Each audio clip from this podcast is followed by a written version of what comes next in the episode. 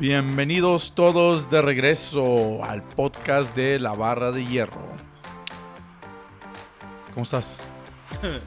Muy bien, ¿y tú qué tal? Super mega archi recontra bien. Feliz de este segundo episodio.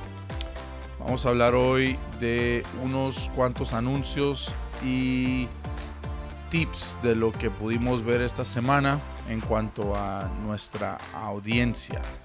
Vamos a empezar diciendo que muchas gracias a todas las personas que nos enviaron comentarios o mensajes en cuanto a los podcasts que habían escuchado, el episodio anterior de los ocho mitos que habíamos, ocho o nueve, ocho, ocho, ocho mitos que habíamos hecho.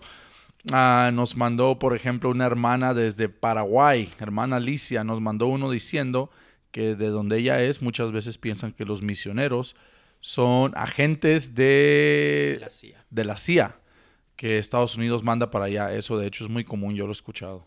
¿Tú? A mí también, eh, aunque pensaban, me veían morenito, pensaban que también era medio gringo, pero no sé cuál es la base que me, que me veían que también era parte de la CIA, aunque los güeritos son los que más llaman más la atención, ¿no? Sí, casi siempre piensan que los, los gringos son enviados por el gobierno.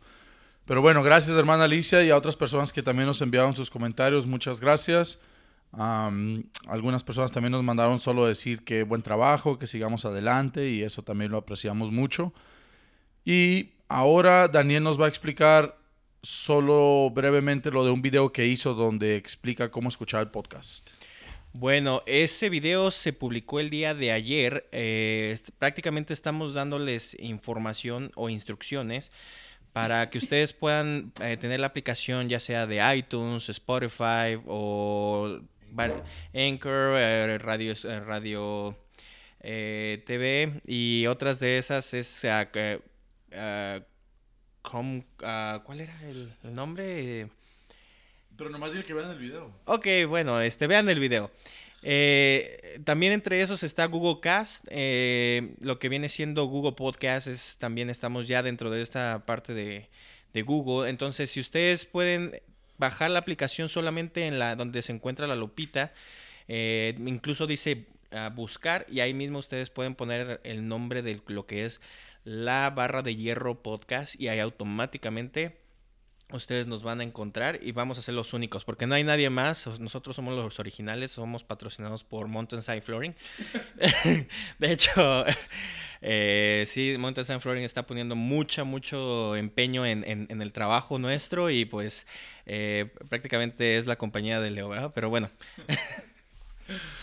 Ay, ay, ah, este, bueno, vamos a comenzar entonces con el tema de hoy. Ah, les dijiste, el video que Daniel estaba diciendo está en nuestra página de Facebook, en la barra de hierro podcast. Ahí es donde pueden encontrar ese video. No sé si lo dijo o no, pero, no, no lo dije. pero si no lo dijo, ahí está. Lo pueden buscar y ahí les explica súper bien cómo pueden escuchar el podcast, que es quizá la pregunta más común que tuvimos desde la semana pasada hasta hoy, ah, que cómo le podían hacer para escucharlo. Y todo esto es completamente gratis, por cierto. Ah, todas estas aplicaciones de podcast y todas suscripciones para escucharlo y todo, todo es gratis. Así que vamos a meternos al tema de hoy y quédense atentos porque al final les tenemos una invitación con una sorpresa. Así que ah, vamos a empezar hablando. El tema de hoy es... ¿No tenemos tambores o algo así para que se escuche dramático? No, pero podemos bajar la aplicación. Bueno, imagínense tambores de, de- de misterio.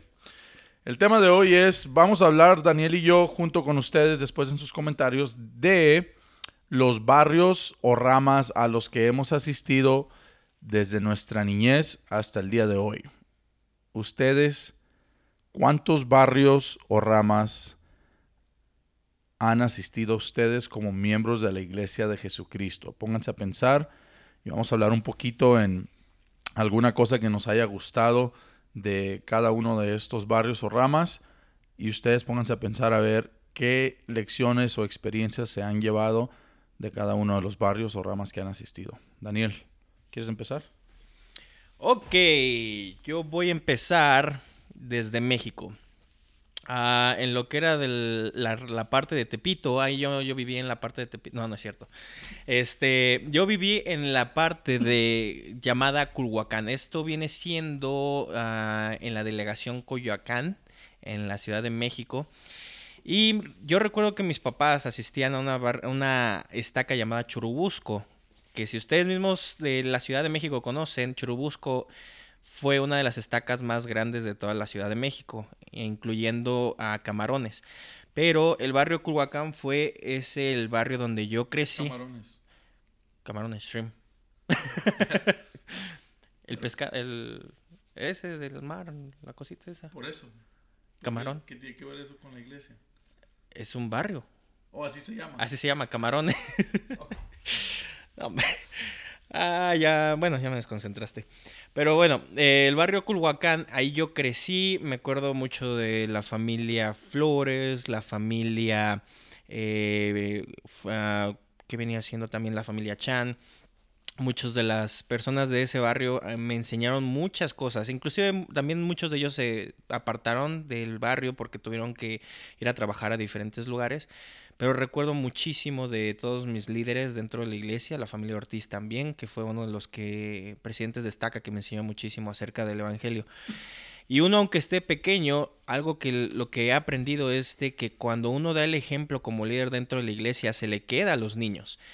Y eso fue parte de lo que me pasó a mí. el, el, ejemplo que yo tuve de mis líderes siempre se quedó en mi mente y dije, un día de estos voy a ser un líder como ellos. Aunque no he sido líder 100%, no he sido presidente de estaca ni nada por el estilo, pero no sé, algún día tal vez, a lo mejor apostolado.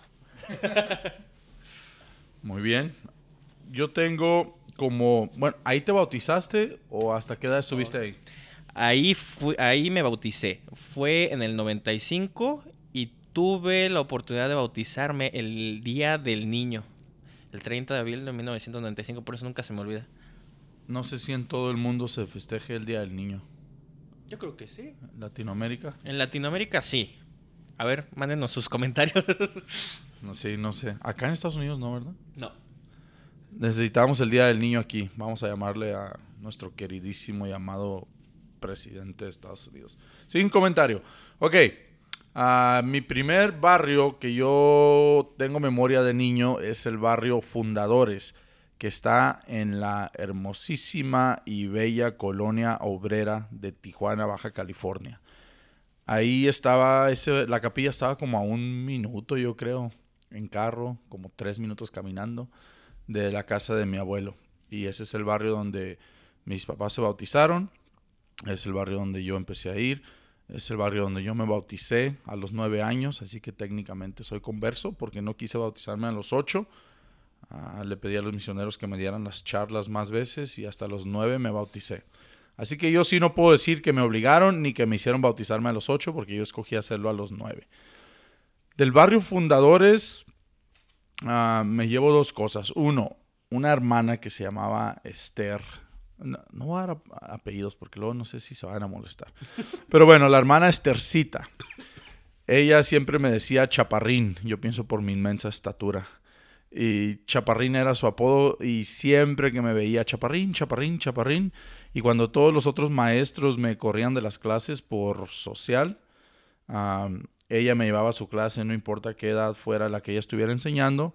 Ah, me metía a su clase, ella me cuidaba, me enseñaba y siempre andaba detrás de mí la hermana Estercita. Entonces, ella me acuerdo mucho de ella.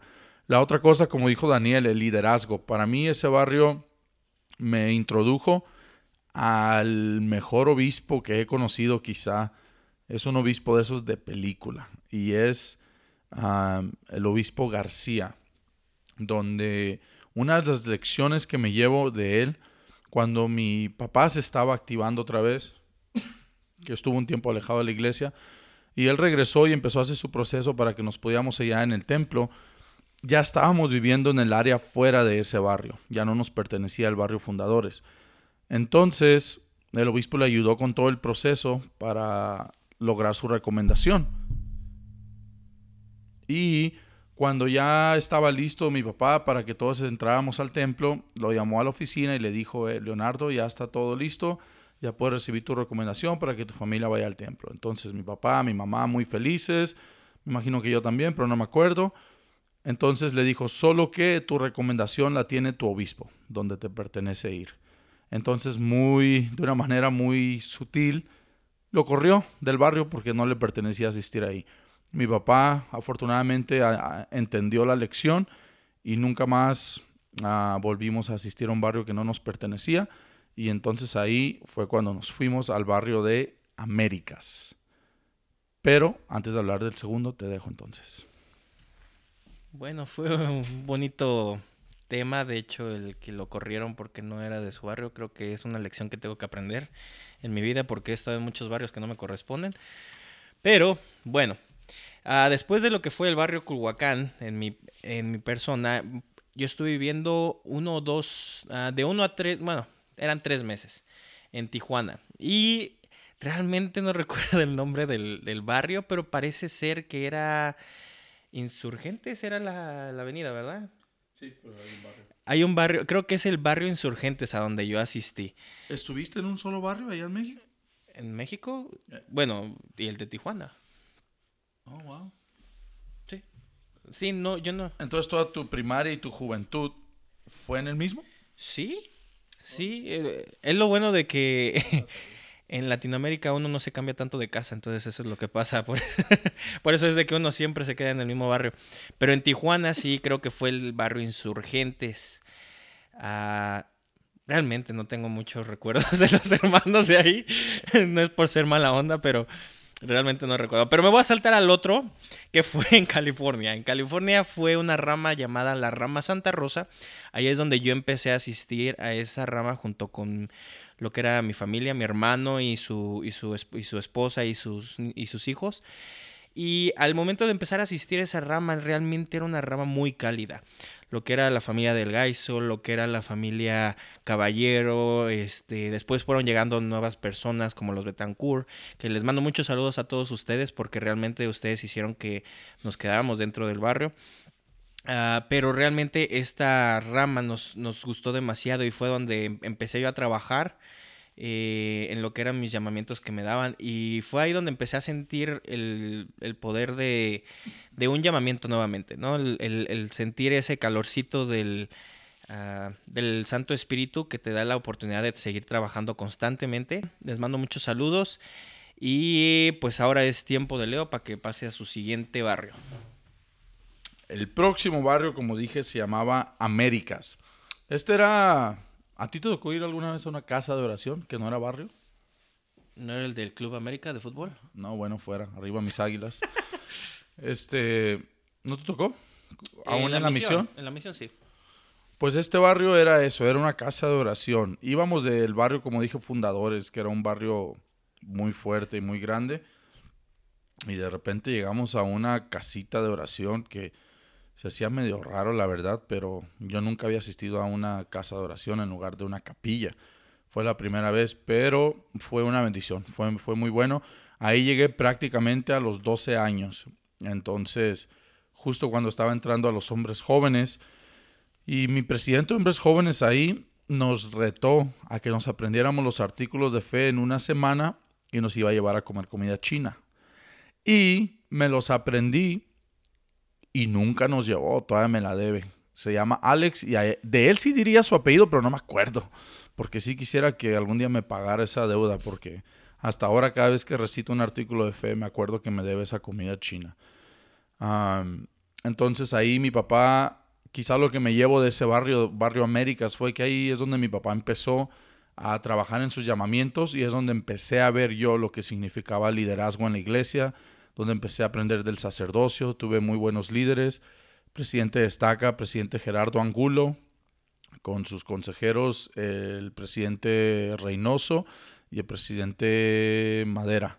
El presidente Reynoso fue buenísimo, era muy bueno con la juventud. Entonces de ahí me llevo eso, las experiencias de, que tuvimos con la juventud en cuanto al sacerdocio y las conferencias de juventud allá en el DF hacen conferencias de juventud multiestacas. Existía, existían las conferencias de la juventud, Pero si algunos de ustedes están escuchando de lo que fue la estaca Culhuacán, recordarán que fueron ah, canceladas por situaciones de Ah, de muchachos que realmente eran muy despapayosos o no organizados. ¿Cómo podríamos decir despapayosos? Muchachos, la mano y la muel. Algo así. Ok. Algo Ahí así. dejémoslo. pues acá sí, en Américas me tocó vivir esas lindas experiencias de las conferencias de juventud y me encantaban. Entonces, como tengo un par de barrios más que tú, me voy a brincar al otro ya de una vez porque tú ya te brincaste la frontera, ya hablaste del de San Diego, entonces yo también. Después me fui a San Diego a los 14 años, casi para cumplir 15, y llegué al barrio de la ciudad de Escondido, California. Creo que se llamaba eh, Barrio Tercero, no me acuerdo, pero, pero acá ya los empiezan a dividir por barrio de español, porque todo el resto de la estaca pues es en inglés. Entonces ese era el barrio de ahí, buenísimo barrio, viví el resto de mi juventud. Pero honestamente, no sé qué pienses tú, pero la, la actividad como de la juventud acá no es la misma que la actividad, como las actividades, como se hacen en México. Entonces yo extrañé, me quedé con muchas ganas de vivir el resto de mis años en los hombres jóvenes como lo hacíamos en México comparado al tipo de actividades de acá, porque no habían esas actividades, esas conferencias de juventud.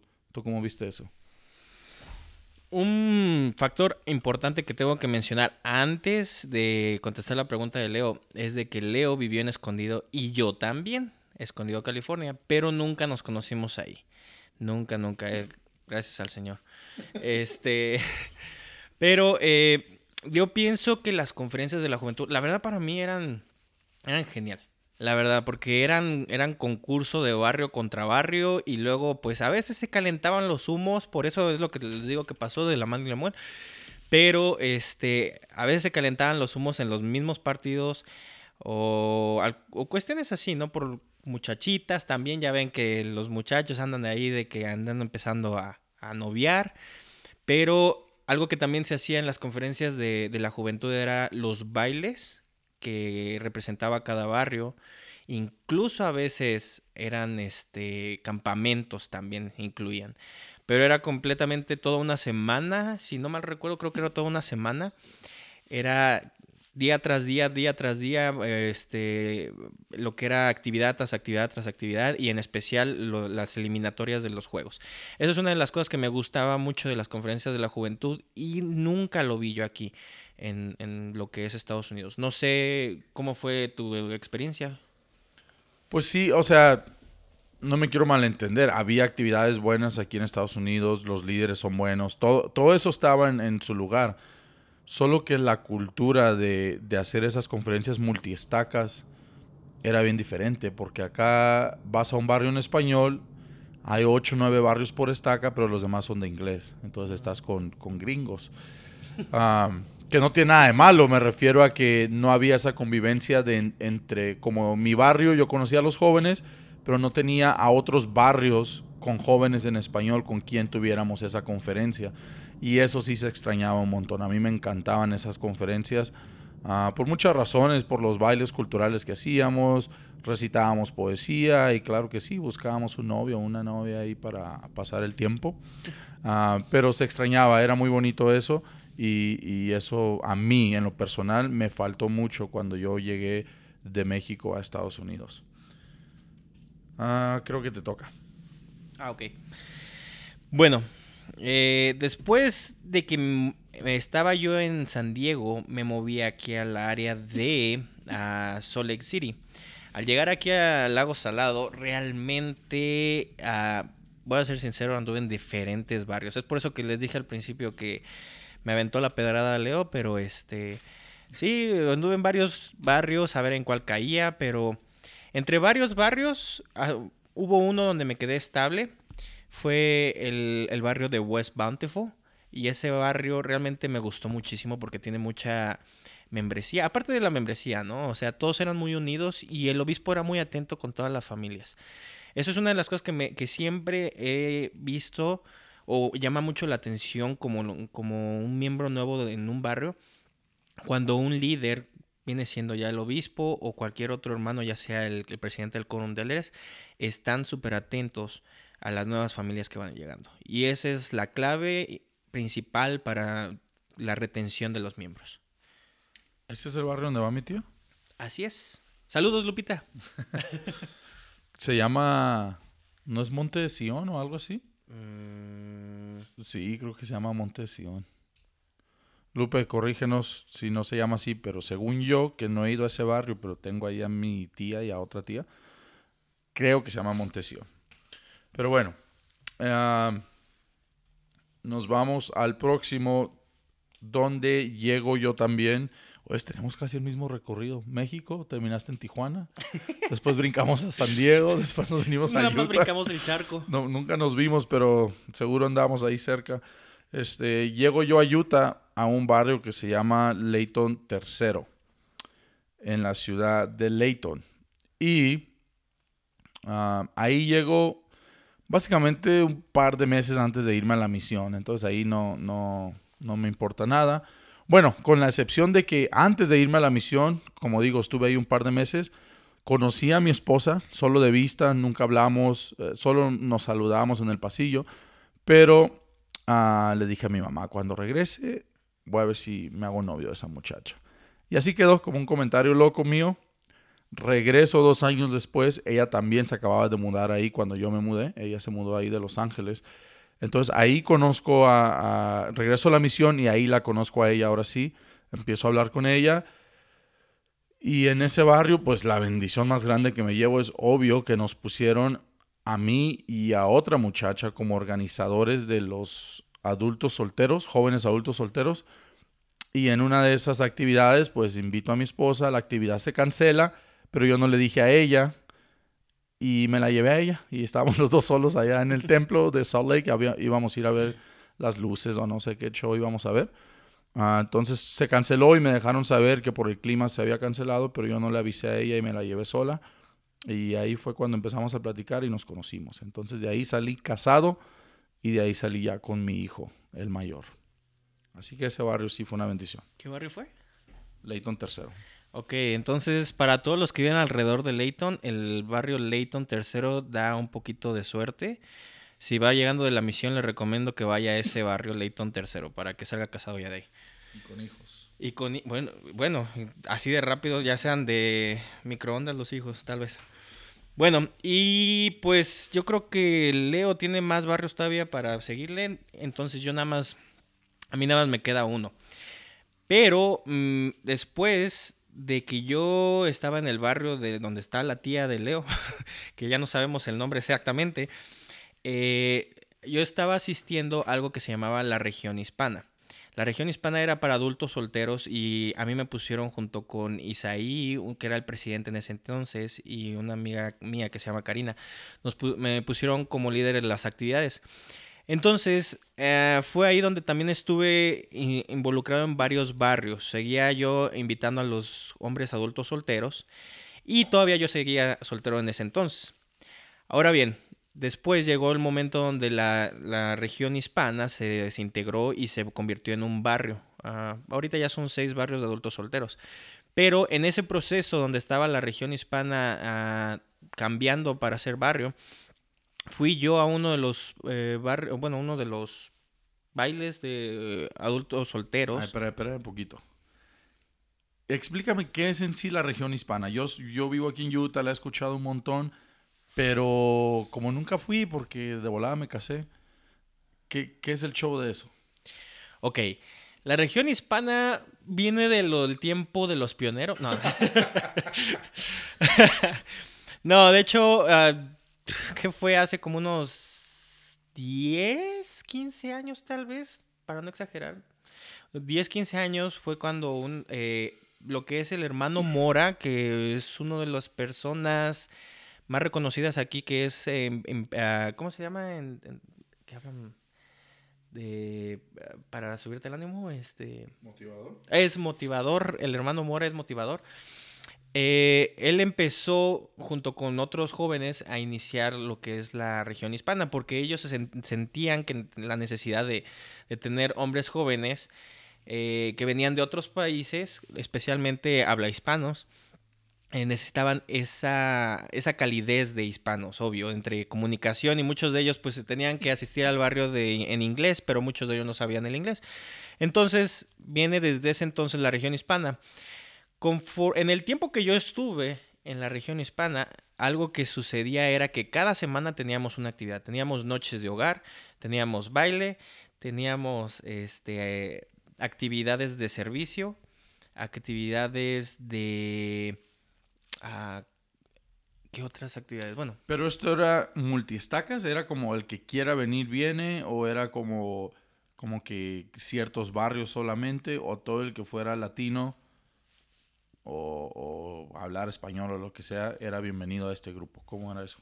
Era abierto a todo público. Inclusive había gente que era americano, ellos estaban ahí asistiendo con nosotros. ¿Por qué? Porque les gustaba la, la actividad. Las latinas, ¿le gustaban las latinas? Pues también, también, sí. Muchos de ellos también se casaban con, con latinas. Pues porque... Está bien. Pero bueno, sí, ese era el propósito de la región hispana, hacer que los jóvenes, los adultos solteros, se conocieran y de ahí salieran familias. De hecho, si tú eres eh, parte de ex región hispana y ya estás casado y tienes cinco hijos o seis o siete, por favor mándanos un mensaje eh, o un email y haznos saber quién eres, porque realmente eso ayudó muchísimo a muchas personas para que se casaran. Entonces, eso fue la región hispana, hasta que ahora ya se convirtió en barrio y bueno, ya son seis barrios de adultos solteros en todo Salt Lake de habla hispana. ¿Y eso nos empezaste a decir por qué? Oh, sí, es cierto. Bueno, en el proceso de que la región hispana se estaba haciendo barrio, Ah, fue donde yo fui, bueno, se hizo barrio porque, bueno, se llama, bueno, ya no recuerdo el nombre. Pero eh, en, el, proceso que se hizo barrio, eh, yo fui a un, eh, baile en, el barrio donde yo asistía antes, en el de West Bountiful, donde dijo Leo que se llama Mountain, quién sabe qué. Pero, Mountain Sign Flooring. Pero fue ahí donde yo conocí a mi esposa. Y bueno, en ese momento yo no pensaba que iba a ser mi esposa. Pero empezamos a salir y vimos que pues teníamos algo en común. Ella es americana y pues yo nunca pensé quedar con una persona americana. Así es que nosotros empezamos a asistir a un barrio en español. el, proceso de que ya empezábamos a, estar en, eh, comprometidos. Y lo que quisimos hacer era empezar a asistir a un barrio de, de, familia. Entonces ella escogió ya fuera de inglés o de familia en español. Entonces ella, fue ahí donde empezamos a asistir al barrio Burton, que se llama hoy en día. El barrio Burton es uno de los barrios que nos hemos sentido más acogidos, que realmente nos ha ayudado mucho a, a, ella y a mí como familia y realmente nos ha gustado muchísimo el hecho de seguir en este barrio para que podamos eh, ahora sí sentir el espíritu. Y hemos estado trabajando muy bien dentro de este barrio. Ahora bien, estamos en el 2020 y llegamos a la decisión de que nos vamos a mover de barrio porque eh, pues sentimos la necesidad de seguir el espíritu. Bueno, pues ahí están las noticias de último momento calientitas para tu obispo, que se le va el consejero del Quórum de Eldres y se le va la presidenta de la primaria. Lo escuchó primero aquí, obispo. Ok, entonces, después de todo el, reportaje que nos dio Daniel y recorrido por los adultos solteros de Utah, mi siguiente barrio en Utah se llama Ellison Park. Este es uno de mis favoritos y obviamente me inclino por ese barrio por muchas razones, pero brevemente porque es en la misma ciudad de Layton donde yo llegué a Utah y conocí a mi esposa. Lo que pasa que ese barrio donde yo conocí a mi esposa y nos casamos ah, se dividió, era demasiado grande, entonces se dividió y se formó este nuevo barrio Ellison Park. Y nosotros por el área en la que vivíamos nos pertenecía ahora asistir a ese nuevo barrio y ahí me llamaron como consejero del obispado, lo cual para mí fue una experiencia súper buena porque aprendí un montón. Entonces, por esas dos razones, por haber estado en un barrio nuevo y vivir lo que es una organización de un barrio desde cero, y aparte por haber tenido la oportunidad de trabajar en el obispado, son dos razones por las cuales ese barrio a mí me encantó y siempre me voy a acordar de ese barrio porque me enseñó un montón. Después de ese barrio, ah, me mudo a una ciudad cerca de Layton que se llama Syracuse. Y estoy aquí en un barrio que no me gusta para nada el nombre. Se llama Immigration Trails. Me suena así como que medio medio racista porque porque immigration es como emigrar, como ¿cómo se immigration? ¿Sí, no? La traducción yo creo que sería ilegales. no, no ilegal. Sería como emigrar. No sé, total, que cuando llegué al barrio yo pensé que era una broma, ¿cómo se llamaba? Cuando lo busqué en, la aplicación de la iglesia para llamar al obispo y decirle que veníamos, ah, dije, no puedo creer que así se llama, qué, qué payasos, porque le dieron ese nombre. Total, que ya después nos dijeron que era un hombre inspirado y que no sé qué, y ya saben cómo ya predicamos aquí. Entonces, bueno, ya, sobre sobreviví el disgusto por el nombre del barrio y aquí estamos en Syracuse en Immigration Trails. Es un barrio excelente. Me encanta, me gusta y espero estar aquí por mucho tiempo más, aunque en realidad creo que va a ser un año más, pero no le digan a nadie. Ah, pero ah, eh, me encanta este barrio donde estoy ahora. ¿Qué más? Bueno, yo nada más quiero añadir que en el barrio Burton, muchas gracias a todos los que nos dieron su apoyo, la familia. Eh, ¿Te estás despidiendo ya oficialmente aquí? Pues ya, porque eh, ellos lo pueden escuchar en cualquier momento, así es que mis saludos ya son de por vida, ya se quedan aquí en, el internet. Pero el obispo Petagoso, Luis eh, este, Iberen nos ayudaron muchísimo también. los Aguilar también, el presidente Vera. Muchas gracias a todos ustedes por su apoyo. Y pues ese fue mi último barrio. Ahora vamos a ver las chocoaventuras que nos esperan para este 2020 en nuestro nuevo barrio. Pues qué suave. Me imagino que ustedes también tienen sus barrios y sus ramas a las que han asistido durante su tiempo como miembros de la iglesia. La verdad queríamos hacer este episodio porque solo para ver qué rescatamos de cada uno de los barrios que hemos asistido. Definitivamente como miembros de la iglesia nos vamos formando cada día, cada domingo, cada actividad cada reunión sacramental, cada conferencia destaca, nos vamos convirtiendo en las personas que, somos hoy en día y estos barrios a los que hemos asistido tienen mucho que ver con eso. Entonces, cualquiera que sea su barrio, apóyenlo, den lo mejor de ustedes para que este barrio sea un buen barrio. Ah, saluden, como dijo Daniel, sean atentos a los miembros que van llegando, extiéndanles una mano, que a veces cuando uno se muda de un barrio a otro, como que como que a algunos les cuesta. A mí la verdad no me cuesta. Cuando me muevo de barrio, hasta como me gusta llegar a conocer gente nueva. ¿A ti cómo, cómo te parece eso? Eh, pues es algo que yo también tengo igual de naturaleza. Siempre que veo a alguien nuevo, llego y lo saludo. ¿Por qué? Porque realmente cuando llegas a un lugar que no conoces y mucho menos, tal vez no eres miembro de la iglesia, entonces te quedas, te saca de onda porque ni siquiera sabes qué hacer. Entonces, realmente hay que ser de esa manera, este, hacer cálida la bienvenida de las personas, conocer quiénes son ellos y, preguntarles, ¿no? Si, están conociendo la iglesia o ayudarles en cualquier cosa que ocupen. Pero algo que quería añadir a lo que dijo Leo es de que de todos los barrios en los que hemos estado, algo que yo me he llevado es el liderazgo, que realmente eh, hay muchísima gente que dentro de la iglesia dan todo y realmente ellos son los que le enseñan a uno el verdadero liderazgo, la manera de cómo Jesucristo ha sido y, seguirá siendo. Pero eso es lo que más me gusta a mí. hay, hay ciertas personas en cada uno de esos barrios que deja una semilla en mí. Y esa semillita siempre va floreciendo más y más y más. Y eso es lo que nos ha forjado dentro de la iglesia como para ser líderes y dejar esa semilla en más personas que vienen siendo nuevos conversos o gente que está dentro del barrio. No sé si quieres, quieres añadir.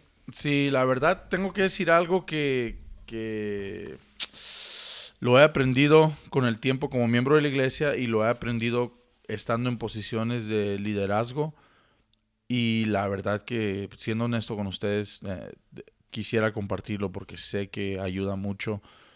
Es el tema que Daniel había dicho de asistir al barrio que a uno le pertenece. Créanme que a veces yo sé que cuesta cuando uno se tiene que mudar porque dejas amistades de años y y todas esas cosas. Pero créanme que yo he visto que cuando personas son obedientes a eso, resultan ser de mucha ayuda en el barrio donde llegan, que es donde deben de estar, porque ahí es donde se les necesita. Entonces, ah, saben que si asistimos a un barrio al cual no nos pertenece, pues no podemos gozar de ciertas bendiciones como es servir en llamamientos o ese tipo de cosas. Entonces necesitamos eso siempre, necesitamos esas bendiciones y necesitamos ser una bendición para otras personas. Y una de las maneras más fáciles de hacerlo es solamente asistiendo al barrio que nos toca. Y como dije al principio, esa fue una lección que a mi papá le dieron desde muy joven donde lo corrieron y le dijeron vaya al barrio donde le toca. Afortunadamente lo aceptó y lo ha hecho desde ese entonces. Pero es muy importante que, sigamos eso. Y, algo que aprendí recientemente es que en Doctrina y Convenios 20, donde habla del sacerdocio, ahí es donde se le enseñó a José Smith todo esto de que cuando uno se muda de barrio se lleve sus registros con uno mismo y los lleve al nuevo barrio donde le corresponde. Entonces no es algo que se ha inventado hace un par de meses o un par de años, es algo que se enseñó desde la restauración de la iglesia. Entonces, ah, creo que por mi parte es todo en cuanto a los barrios. ¿Tú? Igual es todo por el momento. Creo que ya hasta nos pasamos de tiempo. A ver si no los aburrimos. Si van manejando, sigan despiertos. No se vayan a dormir, por favor. Así es. Y tenemos ah, en Facebook, en nuestra página de Facebook, la barra de hierro podcast, ¿se llama? Ah, vamos a poner una foto de unas, ¿cómo se llaman estas cosas? Pulseras. Vamos a poner una foto de unas pulseras que tenemos ah, que son hechas a mano y dicen la barra de hierro. Bueno, perdón, dicen uh, The Iron Rod en inglés, pero nos están haciendo unas o nos van a hacer unas que se llama, que va a decir que, se, que se llama el nombre. nos hacer unas en español que dirán la barra de hierro y vamos a regalarlas a algunos de ustedes que se las ganen y se las vamos a mandar para que podamos empezar a promover el podcast con más personas. Así es, entonces empiecennos a mandar este, donaciones para mandarles también a ustedes. No, no es cierto. No, eh, empiecennos a, mandar eh, sus correos electrónicos y mensajes dentro de la página de Facebook de la barra de hierro podcast. Ahí se encuentra un, eh, un, pequeño botón que dice mensajes y nos pueden dejar ahí saludos y los vamos a empezar a mandar. Al igual en, la, en el correo electrónico, la barra de hierro sud arroba gmail o gmail.com. Ahí ustedes también nos pueden mandar saludos y aquí nosotros los publicaremos para todos ustedes. Y al igual, eh, algo que necesitamos añadir, estamos eh, empezando ahorita desde, desde el inicio del año Empezamos con ustedes, gracias a todos ustedes que han dado like y han, seguido lo que es la, página, la página de Facebook de la barra de hierro. Pero eh, vamos a esperar a que lleguemos a los 250 eh, seguidores o las personas suscriptores prácticamente de nuestra página. Y son a ellos a los que les vamos a dar la eh, pulsera, como dijo Junior. Entonces... Eh, si ustedes llegan a hacer el 250, se llevará el paquetote de, de una nada más, una, una pulserita. Más el descuento en los diezmos. No, no es cierto. Este, pero por favor, traten de compartirlo. Hablen de nosotros en sus clases, en la capilla, compartan nuestro contenido para que podamos llegar a más personas. Bueno. Oh, uh, una última cosa más. La iglesia acaba de empezar un podcast en inglés en inglés es acerca de José Smith y la restauración del Evangelio. Así es que ya sabemos que este año eh, dentro de la conferencia va a ser el tema, la restauración del Evangelio por la primera visión. Eh, si ustedes lo gustan escuchar, está en iTunes y está en todas las plataformas, es, de parte de la iglesia, pero eh, pues nos pidieron que en un futuro lo podamos hacer en español. Sería bueno. Bueno, nos despedimos, no sin antes recordarles que todas estas opiniones y experiencias son de manera personal. Ninguna de nuestras opiniones o experiencias representa las posturas oficiales de la Iglesia de Jesucristo de los Santos de los últimos días. Cualquier error es completamente nuestro y no de la Iglesia. Así que nos vemos. Somos imperfectos. No les digas.